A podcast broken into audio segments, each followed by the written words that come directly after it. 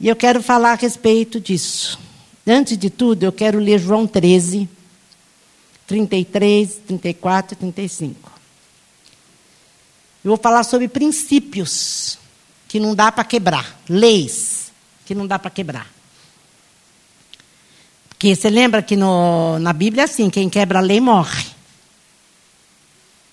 Pode ser que não seja morte física, mas morre. E eu fui ler o que, que é princípios. Fui buscar e eu li assim: que princípio é um ato de começar alguma coisa, é o que serve de base, é raiz para alguma coisa, e é sobre princípios que nós vamos falar. Mas antes disso, aqui Jesus, em João 13, 33, 34 e 5, Jesus estava indo embora, era a última ceia de Jesus, e ele falou: Olha, vocês viveram pela lei até então, eu dei uma lei, meu pai deu a lei de Moisés para que o povo não perecesse no deserto, fosse estruturado como povo. Vocês são hoje um povo. O povo para eu que eu nascesse, porque Deus cuidou de Israel o tempo todo para que ele nascesse em Israel, né? Porque Jesus viria através deles. E Jesus e Jesus estava falando isso. Mas agora eu vou, como eu cumpri toda a lei, eu vou dar uma nova lei. Eu vou dar um novo princípio para que a vida de vocês seja baseada nesse princípio e não mais nos princípios de Moisés. Deu para entender? Então, qual é esse novo princípio? Então, Jesus estava indo embora e ele fala assim: Filhos, vou ficar com vocês apenas mais um pouco. Vocês vão me procurar, mas como eu falei aos judeus, agora digo a vocês: para onde eu vou, vocês não podem ir. Deixe-me dar a vocês um novo mandamento, um novo princípio, uma nova lei, um novo jeito de viver, um novo jeito de começar as coisas, um novo recomeço, um novo jeito de você encarar como que você vai viver. Amem uns aos outros, assim como amei vocês, amem uns aos outros. Dessa maneira, Todos irão reconhecer que vocês são meus discípulos, como quando eles virem o amor que vocês têm uns pelos outros. Então, esse é o princípio que Jesus veio estabelecer para que a gente, lá no Éden, quebrou o princípio. Deixou de ser ser humano para a gente ficar do jeito que a gente está. Gente, a coisa aí fora está pior do que a gente imagina. Eu falo isso toda semana, eu não aguento mais falar isso. Porque cada semana a gente vê mais uma coisa ruim demais aí fora. Daí Jesus vem e fala, mas tem um outro jeito de viver, vocês não precisam viver como está lá fora. Eles só vivem daquele jeito, e eu falava isso para aquela menina, para Ana Clara. Sabe por que, que a tua mãe é assim? Porque ela não conhece Deus. Porque se ela conhecesse Deus, não seria desse jeito. Às vezes a gente tem que lembrar para a gente que está aqui dentro. Porque aquelas duas famílias que eu me referi, era dentro da igreja. Eu estava falando de famílias que se diziam cristãs. Então, famílias que estavam dentro da igreja. Tudo bem, está lá fora, é macumbeira, não tem nem noção do que nós estamos falando. Mas para nós, é, Jesus estava falando, vocês viram que ele falou assim: Eu já falei para os judeus, agora vou falar para vocês? Não é estranho isso? Eles eram judeus. Jesus tratava os discípulos como uma nova raça, né? Esses são meus, vão ter um outro jeito de viver. Então eu posso chamar de filhos, não são mais os judeus. É disso que ele está falando. Daí nós vamos para Gálatas. Agora sim nós vamos lá. Então Paulo está falando que com Jesus é nova lei, novo princípio, novo jeito de viver. Porque o propósito de Deus é a gente voltar a ser ser humano, que a gente perdeu lá no Éden, o que eu acabei de falar. Agora, gente, sem Ele, nada podemos fazer. A gente só faz em parceria com o Espírito Santo. O primeiro princípio verdadeiro do Evangelho eu acabei de ler lá. Como que eu sei qual é o verdadeiro Evangelho? O princípio do Evangelho. Amai-vos uns aos outros como eu vos amei. Esse é o prime primeiro princípio, a lei do amor. E aqui em Gálatas 5 ele fala: que está em 5.1. Primeiro ele fala assim, ó. Cristo nos libertou para viver uma vida livre.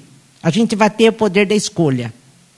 Permaneçam nessa liberdade. Nunca mais aceitem sujeitar-se a nenhum tipo de escravidão. Aqui ele está falando ou nós ou o Espírito Santo. Porque para a lei do amor viver em nós, nós temos que estar com o Espírito Santo. Porque se a gente não negar nosso eu e nos esvaziarmos de nós mesmos, o Espírito Santo não pode reinar. Então, Gálatas 5:1 está falando isso. Nós temos uma nova vida de liberdade. Jesus veio trazer liberdade. Você pode escolher. Você quer continuar reinando? Ou você vai deixar Deus reinar? Ele está falando. Daí no 13 ele fala aqui do primeiro princípio que é o amor. Não há dúvida que Deus chamou vocês para uma vida de liberdade. Mas não usem essa liberdade como desculpa para fazer o que bem entendem, pois assim acabarão destruindo-a. Em vez disso, usem a liberdade para servir o próximo com amor. É assim que vocês serão cada vez mais livres, pois o ensino da palavra de Deus resume-se numa única frase: ame o próximo como a você mesmo. Isso que é liberdade. Se vocês vivem como cão e gato, vão acabar se destruindo. Querem perder a preciosa liberdade? Então, Paulo está dizendo a mesma coisa que Jesus falou lá em João. Olha, um princípio que não dá para quebrar, um novo princípio que Deus, Jesus deu para a gente poder viver é a da lei do amor. E não dá para quebrar, nós temos que viver. É o verdadeiro evangelho, é o princípio do verdadeiro. Tem alguns princípios no, no verdadeiro evangelho. Esse é o primeiro. A partir desse, é da lei do amor. Então, daí ele fala: aqui vai meu conselho. Vivam essa liberdade, motivados pelo Espírito de Deus. Só assim vocês vencerão seus impulsos egoístas. Ele está falando: seja motivado pelo Espírito Santo para vencer seu eu. Senão, quem vai reinar é você. Agora eu pulei para o capítulo 6. Que vida prática é essa da lei do amor? Como é que a gente pratica essa lei do amor? Tudo bem, você está me mandando amar. Então vamos lá ver. E Paulo está falando aqui em Gálatas 6. 6.1. A primeira prática da lei do amor. O que, que é viver essa lei do amor? O que, que é viver esse princípio? Falando que eu amo? Não é isso, né, gente? Amigos, vivam com criatividade. Se alguém cair em pecado, restaurem com perdão. Guardem as críticas. Vocês podem precisar de perdão antes que o dia termine. Hajam com misericórdia. Estendam a mão aos oprimidos. Então, a primeira prática da lei do amor é esse aqui. É versículo de 1 a 2. Gente, corrigir, restaurar é igual a operação cirúrgica. E ele está falando, você quando alguém pecar, teu irmão errar, quando você for exortar alguém, exorta com delicadeza, exorta com amor, exorta com misericórdia, porque o membro caído, é, ele tá, o Paulo está fazendo uma analogia do corpo de Cristo, que é igual ao nosso corpo. Se eu estou com o meu braço machucado, ele está falando, cuida do braço machucado, que é uma operação cirúrgica, com toda delicadeza, porque ele está tão machucado que ele não vai suportar qualquer pressão que vá te machucar mais do que já está doendo. Então, cuidado para não doer mais. Porque nós todos somos membros do mesmo corpo. A gente esquece, a gente esquece isso, que todos nós somos membros do mesmo corpo. A gente não pratica isso. Então, o primeiro que escorrega, a gente ou a gente fala dele, faz um grupinho e fala dele, ou por dentro a gente condena, já chega nele e quer matar. Você esquece que ele é o braço que você não é. Você é o braço esquerdo, ele é o direito. Cuida do direito com amor, com misericórdia e delicadeza para restaurar ele, para poder fazer parte do corpo. Porque ele é braço como você é. Deu para entender isso? Isso aqui é a prática da lei do amor. É a primeira prática da lei do amor. Haja com misericórdia. Estendam a mão aos oprimidos. Segunda prática da lei do amor. Compartilhe aquilo que pesa a vocês e cumpram desse modo a lei de Cristo. A primeira coisa que a gente faz, a, a, quando a pessoa cai, a gente precisa fazer ela entender que ela é da família da fé, né, do corpo de Cristo. E outra coisa, aqui ele está falando, leva a carga um dos outros, na outra versão tá. Leva a carga um dos outros. É, vai segurar. E eu pensei nos meus olhos. Dá para a gente cumprir a lei de Cristo. Quando eu fui uh, renovar a carta de motorista, eu nem sabia que eu estava com catarata.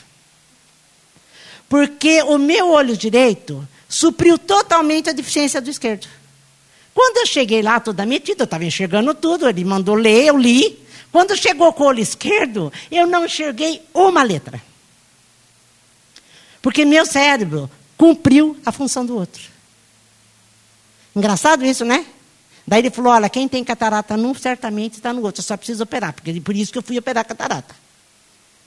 Por causa disso, é isso que ele está falando. Olha, leva cargas um dos outros. Você tem que ser o olho direito para subir a deficiência do olho esquerdo. Se o outro está doente, vai lá fazer a parte dele. Carrega aquilo que ele não está conseguindo carregar. É difícil demais isso, gente. Tem hora que a gente quer pegar a pessoa, estou até com calor já.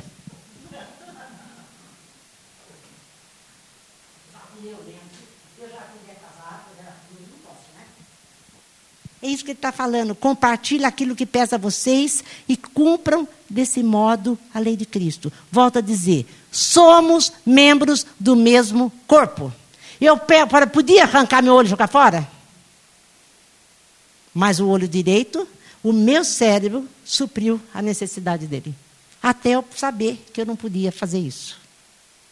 E se o médico não fala, eu ia viver guiando por aí, sem enxergar nada com o olho esquerdo. É interessante demais isso. Pensa em você espiritualmente como o corpo de Jesus. Jesus é a cabeça. A terceira lei, quer dizer, a terceira prática da lei do amor é o versículo 3 e 4. Isso aqui eu achei interessantíssimo. Se vocês pensam que são bons demais para agir assim, vocês estão enganados. Cada um examine com cuidado a si mesmo e a maneira segundo a qual está cumprindo a missão que recebeu e dedique atenção, atenção total a ela.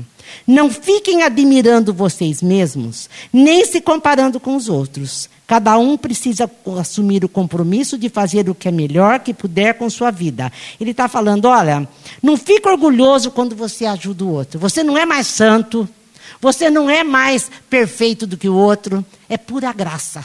Sabe aquele negócio, você que está em pé, cuidado para não cair? Sabe por que, que não foi você que errou? Porque foi graça de Deus. Outro dia eu ainda compartilhei com alguém isso. A turma lá da Renovo teve uma que me ligou pedindo perdão, né? E a hora que ela me ligou, eu falei assim para ela: olha, já está perdoado. Sabe por que, que é fácil perdoar? Porque não fui eu.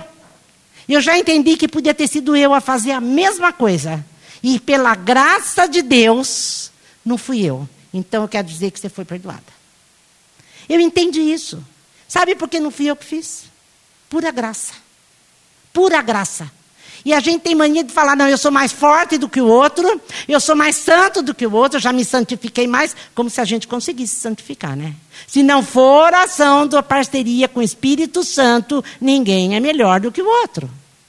Ninguém é mais santo, ninguém é mais. É, ninguém é melhor que o outro, né? Então ele está falando, não fica orgulhoso com isso, não. É pura graça. É pura graça de Deus. Isso é prática da lei do amor.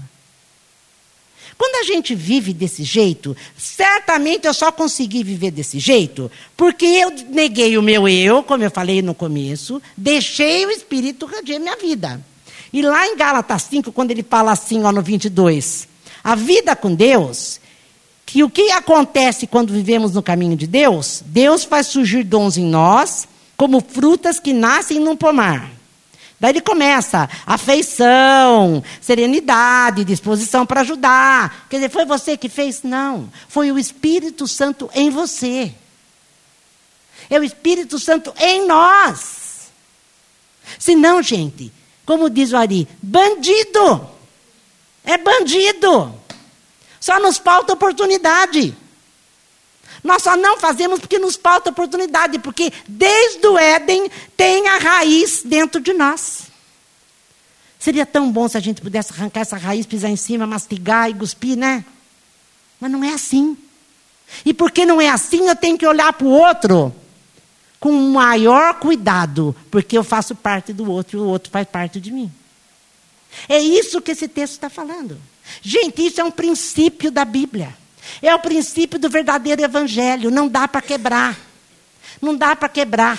Agora, um outro princípio do verdadeiro evangelho, que aí também está em Gálatas, está aqui no 6, capítulo, versículo 7. Mas eu vou ler o 6. Eu não sei por que esse versículo 6, até agora que eu estava estudando, eu não sabia onde que eu enfiava esse versículo 6. Se era na parte de cima da lei do amor, ou se era na parte desse de cá. Eu não sei.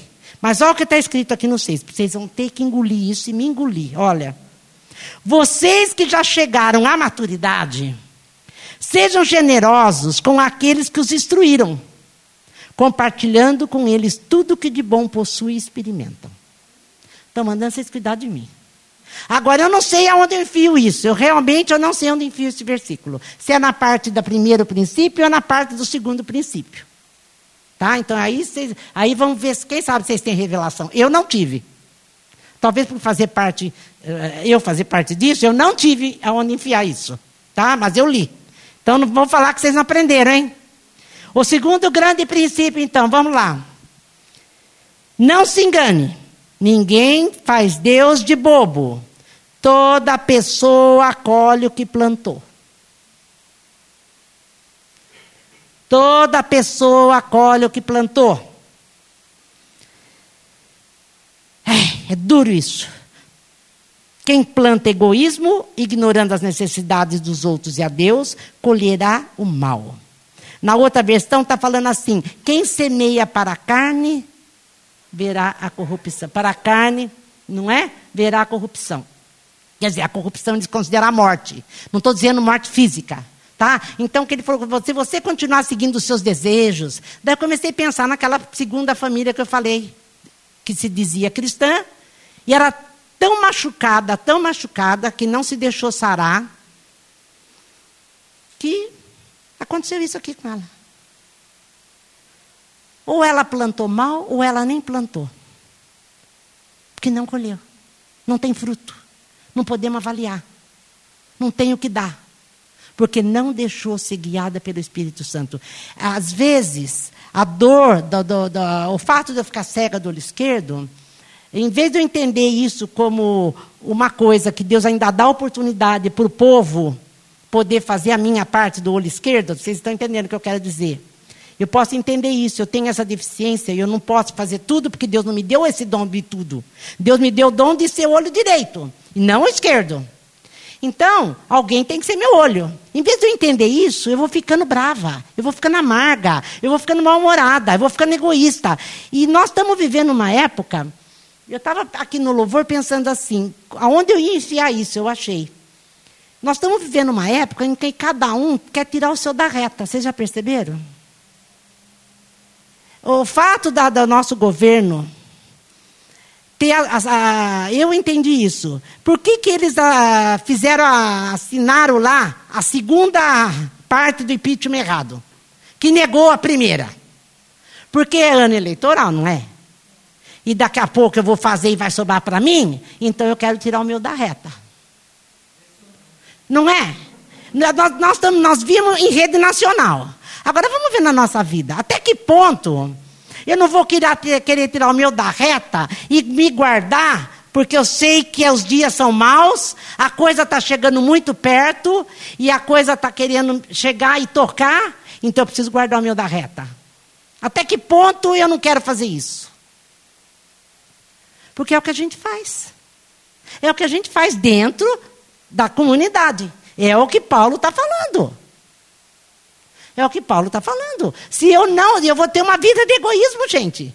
Uma vida onde eu só penso em mim. Eu quero tirar o meu da reta. De, lembra Ezequias, quando o, o, rei falou que queria ter mais 15 anos? Lembra da história? É, ia morrer, ele pediu, orou, deu mais 15 anos, foi os piores 15 anos da vida de Ezequias. Daí o, o profeta falou para ele: Olha, você, daí ele pegou, mostrou todos os tesouros dele para o rei. O profeta voltou lá, falou: "Você não sabe o que você fez. Olha, enquanto você viver, a coisa não vai piorar, mas depois vai ficar muito feio para Israel." Ele falou: ah, "Enquanto eu viver, está tudo bem. que me importa os meus filhos? Lembra da história? Eu já preguei isso aqui. Pouco se importando o que ia acontecer na vida dos filhos, desde que ele tirasse o dele da reta. E tirou. Porque enquanto ele viveu, Deus não mexeu com Israel. Mas a hora que ele morreu, a coisa veio a cavalo. Desde que eu viva bem enquanto eu estou aqui nessa terra, o que vai acontecer depois? Ah, eu vou, vou, eu vou morrer mesmo, que me importa o resto? É mais ou menos isso. Quando a gente vive essa vida aqui, sem ser cheio do Espírito Santo. Gente, ninguém consegue viver esses princípios se não for cheio do Espírito Santo. Às vezes a gente se julga um pouco injustiçado, fala, pô, eu não. Eu lembro que às vezes eu conversava com a Marianinha, a Marianinha falava para mim, olha, eu não preguei, eu não, eu não, eu não plantei isso. Falei, fique, fique em paz, porque quando a gente não planta e a coisa chega, Deus é justo. Não, opa, opa, opa. Mas para isso a gente tem a lei do amor. Para isso a gente tem a lei do amor. Nunca, gente, grava uma coisa na mente e no coração. Somos membros uns dos outros. Somos membros uns dos outros. Se você não ama, pelo menos se preserve. Cuida do teu olho esquerdo com o teu direito, porque faz parte do corpo. E você faz parte do corpo. Senão o teu corpo inteiro vai errar. Deu para entender? Então, para preservar o seu corpo, ajuda o outro. Estenda a mão para o outro. Ame o outro. Tenha misericórdia do outro. E não fique se achando muito bom, porque você é que está suprindo a necessidade do outro. Porque foi isso que Deus te chamou para ser, que é o que Paulo está falando. Faça aquilo que você foi chamado a fazer, sem achar que você é bom demais. Porque você é pura graça. Agora, essa lei da semeadura é um negócio duro, né? O resultado da sua vida lá será frutos inúteis para aquele que planta mal. Mas aquele que planta, conforme Deus, permitindo que o Espírito Santo faça a obra de crescimento nele, vai ter uma colheita de verdadeira vida, vida eterna. Você acha que você colheu o que você não plantou? Portanto, não se cansem de fazer o bem.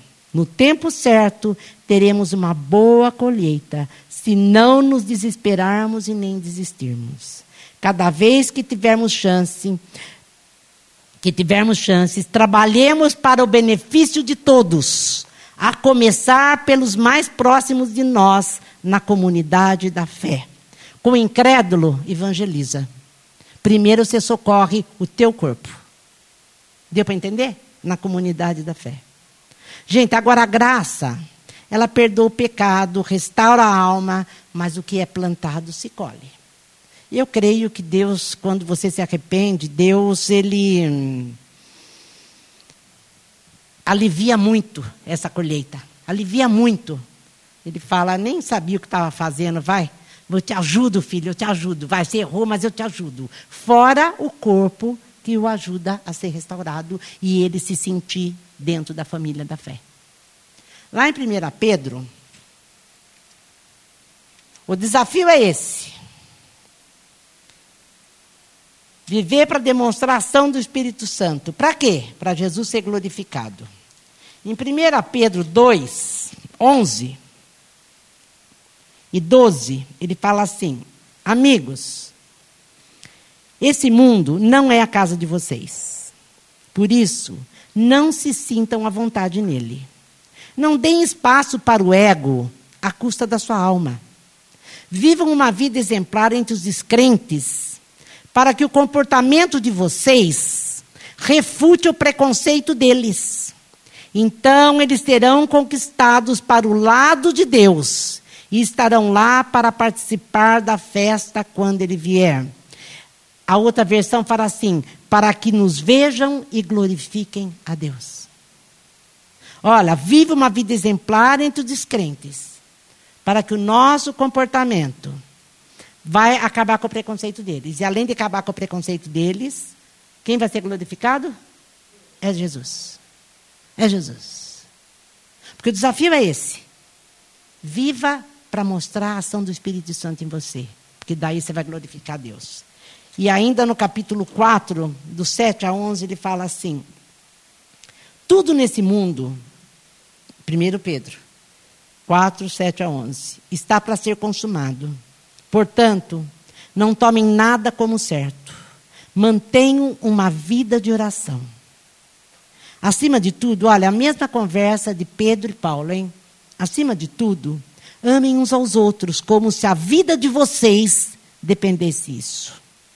Lá em 1 João, ele fala assim: se você não ama o teu irmão que você vê, você não ama Deus que você não vê. E aqui ele está falando: ama como se a vida de vocês dependesse disso.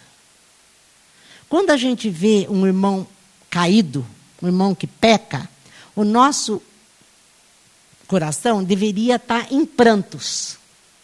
O nosso coração devia estar rasgado com a miséria dele. Nós devíamos estar sofrendo como se fosse o nosso filho, como se fosse o meu marido, como se fosse a minha mulher.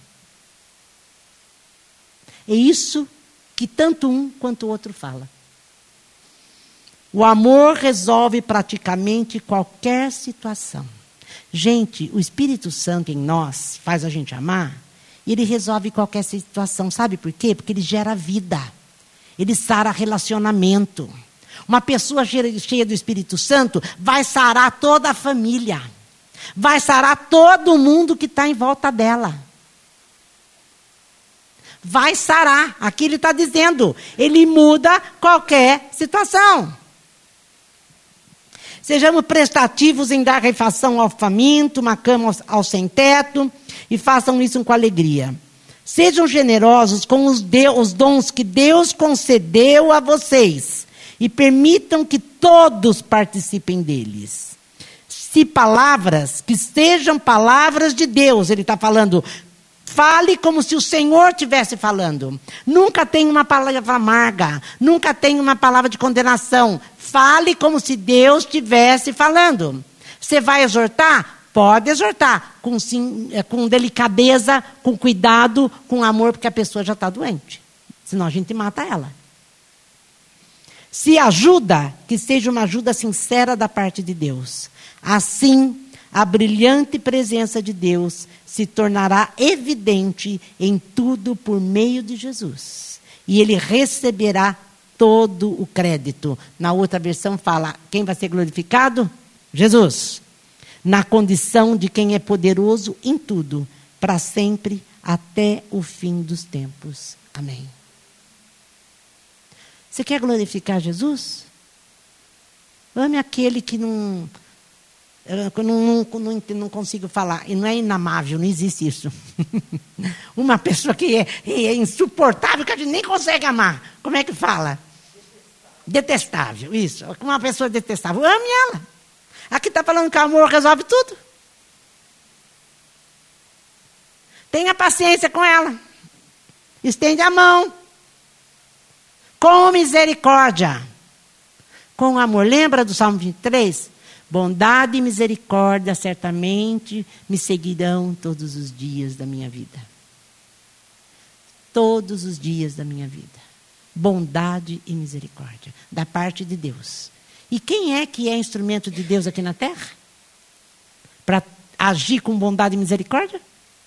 Somos nós. Somos nós. Foi muito marcante essa semana, eu meditei muito nessas duas famílias. Muito. Uma que estragou tudo. E a outra amou tanto que deu bons frutos. As duas erravam, as duas pecavam, as duas aprontavam, tudo. Como nós. Nós acertamos e erramos, não é? Mas que a gente nega o nosso eu cada dia, para que cada dia mais Cristo possa fazer o que tem para fazer em nós através do Espírito Santo, para que ele seja glorificado. Não adianta querer tirar o seu da reta, você não tem mais reta. Você não tem mais fé reta e não tem nem mais o seu para tirar da reta. Agora nós temos o do Senhor. E ele não está interessado em tirar a gente da reta. Ao contrário, ele quer mais que a gente pague o preço do outro, de servir o outro, mas o outro é detestável. Eu vou amar, porque aqui está dizendo que o amor vai consertar qualquer situação. Difícil, né? Muito difícil. Para mim, para Letícia. Mas Letícia com o Espírito Santo não é difícil. O difícil é negar o eu para que o Espírito Santo reine. Nós estamos vivendo muito o reino do eu. Meus desejos, meus pensamentos, se não é do jeito que eu quero, não vai dar. E eu também me torno religioso, e o religioso fica, Gálatas fala isso, fica intratável, tem que ser do jeito dele, porque se não for do jeito dele, Deus não está. Para com isso. Deus foi comer na casa de Zaqueu. Chamavam até Jesus de beberrão e comilão. Porque ele só se dava com essas pessoas. Porque interessa salvar os perdidos. Porque se a gente fosse bom, não precisava salvar. Não precisava salvar. E a gente que tem a verdade dentro da gente, que é o que nós falamos isso no, no fim do culto passado, que eu lembro que o Wagner falou aquilo que estava dentro do meu coração, e eu nem sabia como eu ia falar, e eu lembro que eu disse para vocês: gente, nós temos que sair por aí, espalhando aquilo que Deus fez conosco. Porque não é possível a gente ver a coisa acontecer e não querer interferir. Ah, não tenho nada a ver com isso. Tem sim. Porque um dia, lá em Coríntios, fala que ele vai chegar diante de nós e vai falar: O que você fez com o dom que eu te dei? Eu te capacitei, eu te dei dons. O que você fez com os dons que eu te dei? Você ficou na tua casinha bonitinha, estudando a Bíblia inteirinha, de capa a rabo, e ficou por isso mesmo? É isso que você ficou? Mas e aquele, quando ele fala que é comida para o faminto, ele não está falando de comida material para o mendigo. Não é isso que ele está falando. Ele está falando do necessitado disso aqui, ó. O mundo está mendigando a, a, a palavra, gente. O mundo está necessitado de Deus. E a gente vai fazer o quê? O quê? Não estou falando esse negócio de falar, não, a igreja tem que ser relevante, a igreja tem que sair em missões, não é nada disso que eu estou falando. Eu estou falando da vida nossa. Eu estou vendo que eu, do meu lado da comunidade não está funcionando, que está com catarata, e eu enxergo tudo com esse, vou cuidar da. Olha, cuidado aí que você vai trombar na, na, aqui na cadeira. Você vai lá operar, que está precisando operar. Vamos orar. Vamos orar. É dessas coisas que Paulo, Pedro e Jesus Cristo está falando. E é disso que nós estamos falando nessa noite. De princípios que não se pode quebrar. Jesus veio e falou: Até hoje vocês eram religiosos, vocês guardavam a lei de Moisés, mas agora eu tenho um outro princípio. Gente, se eu continuar lendo, lá em Gálatas mesmo fala que quem vive no amor, o amor cobre uma multidão de pecados. Quem ama, cobre os erros. Quem continua investindo, continua cuidando, continua fazendo, continua servindo. Por que, que você acha que Deus te salvou? Você viver bem aqui, depois você ir para lá? Não salga, ilumina, sara, sara para ter fruto. Para ter fruto. Eu lembro que uma vez eu já preguei isso aqui. Quando você morrer, o que, que vão escrever lá na sua lápide? Aqui já é, graças a Deus. Né? Foi tarde. Né? Porque tem gente que foi tarde mesmo que foi gente que, graças a Deus, porque, infelizmente, entendeu? Infelizmente, foi e deixou de, de, de continuar adoecendo a família. Agora, tem um jeito da gente sarar a família, que é Deus. A, a, menina que veio no domingo, certamente ela, ela tem só 18 anos, é, vai ser difícil ela voltar sozinha. A mãe não vai querer vir aqui, porque a mãe é macumbeira. E pelo que eu entendi, das grandes. Agora o pai, o pai teve aí conversando. Ai, filha, tem paciência. Ah, filha, ela falou: olha, eu não, pai, eu estou cansada. Desde criança que eu apanho.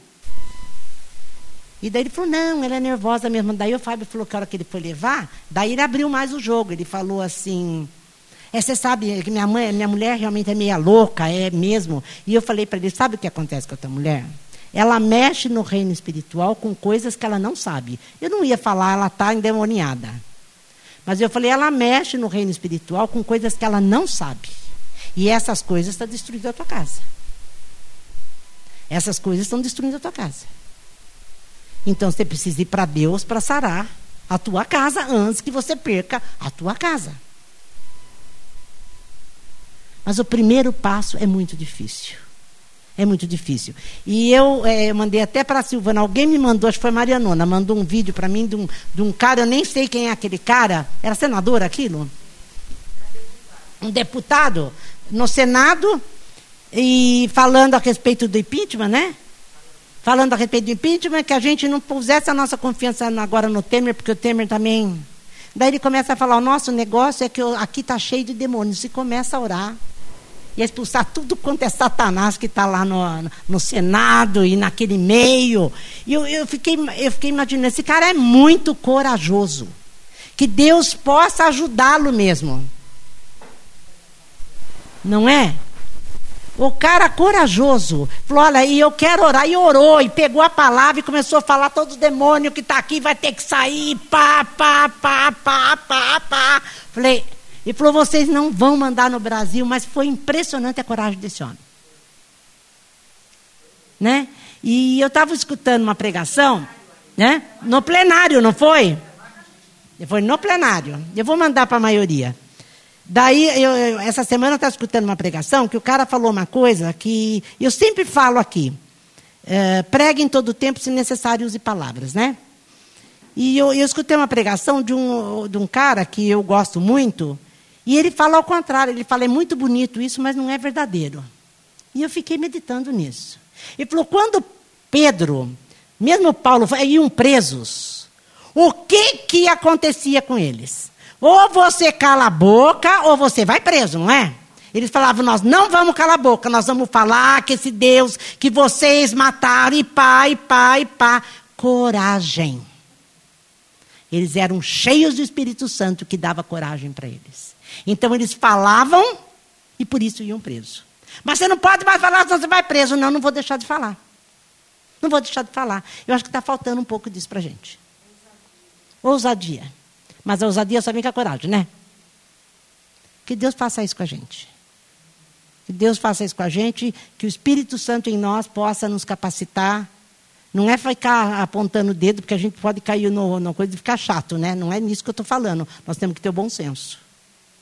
Nós temos que ter o bom senso. Amém? Vamos levantar. Às vezes a gente permite um monte de coisas por educação. Paulo fala que não posso suportar educação, uh, idolatria por educação.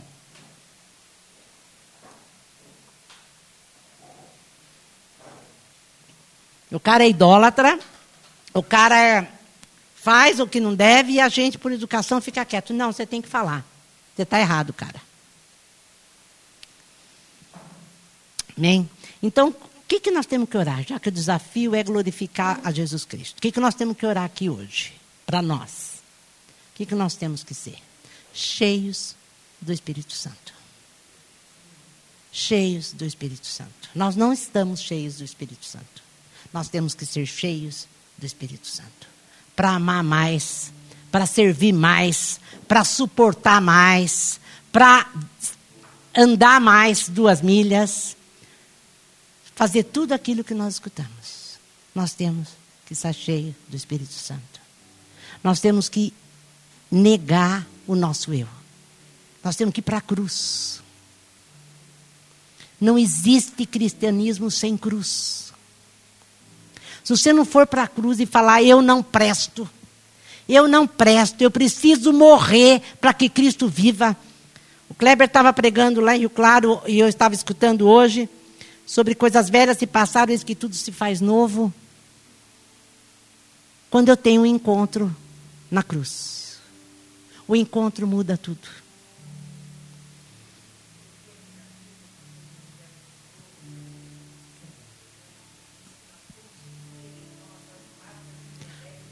As marcas de Jesus, que continua aqui.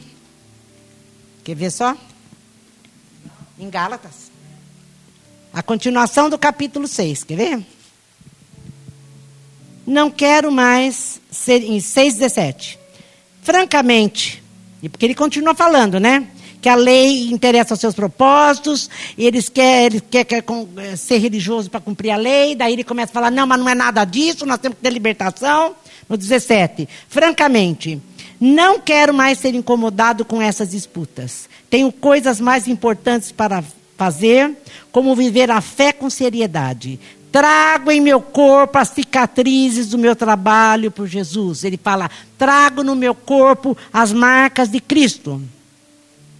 E, gente, e quais são as marcas de Cristo? Fala. Apanhou, foi preso, perseguido, é, levava 38, não, 40 menos uma chicotada.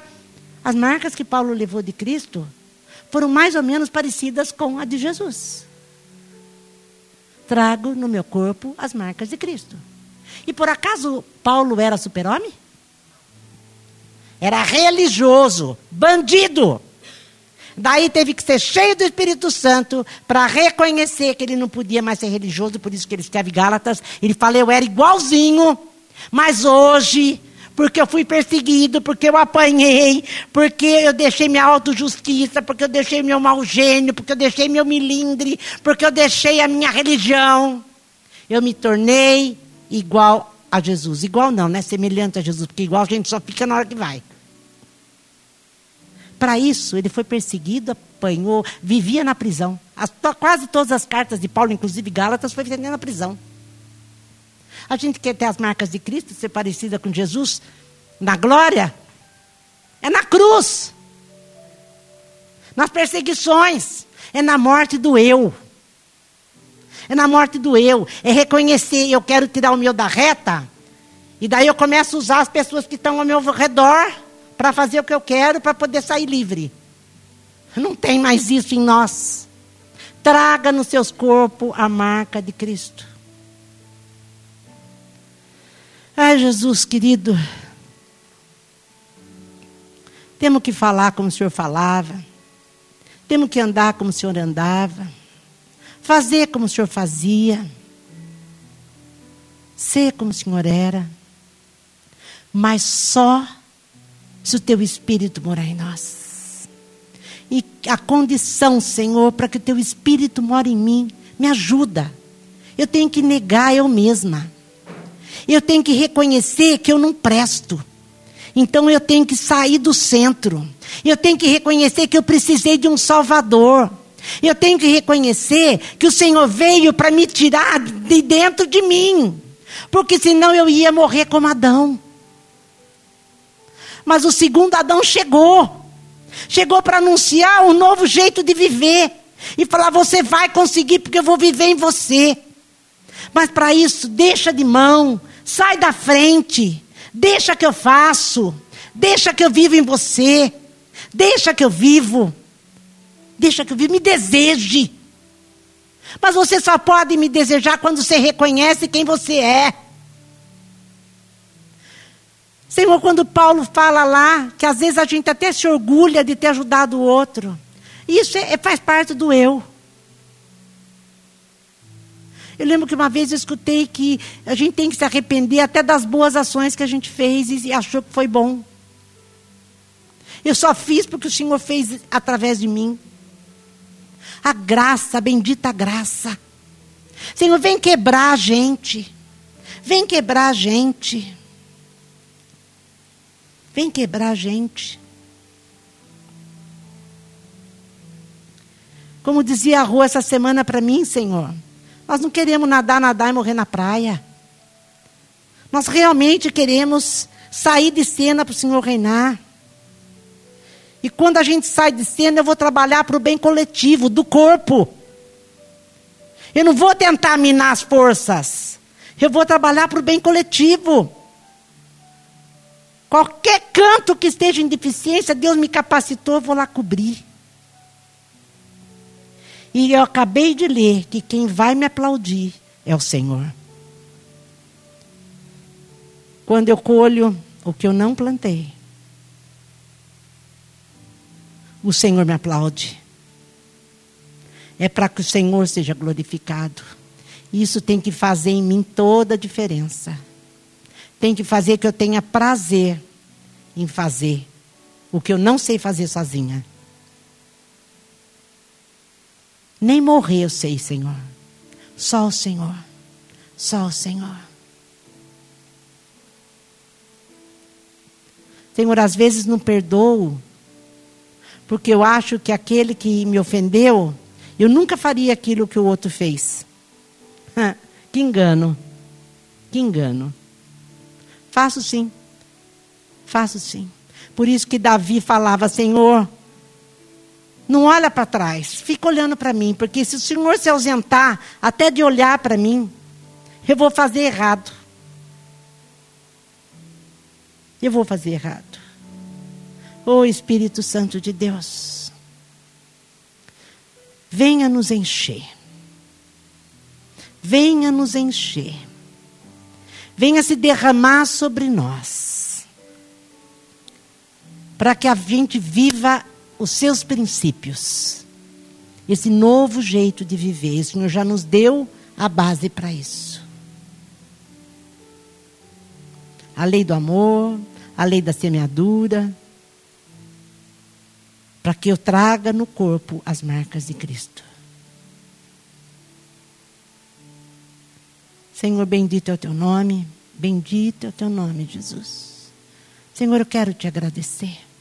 Eu quero te agradecer porque o Senhor tem aberto a minha mente de uma tal forma, através de homens que estão sendo usados para ministrar a tua palavra, que eu quero fazer aquele versículo na vida deles, cuidar deles, porque eles eu participo daquilo que eles estão me ensinando quero fazer o bem, quero abençoá-los, quero orar por eles, quero, Senhor, que o Senhor os cubra com toda sorte de bênçãos, que o Senhor dê mais e mais revelação para cada um, para que cada um experimente cada vez mais o que o Senhor tem dado, para que continue nos ensinando. Louvado é o teu nome por isso. O Senhor realmente não nos deixa sós. O Senhor não nos deixa sós. Bendito é o teu nome, Jesus. Bendito é o teu nome. Bendito é o teu nome.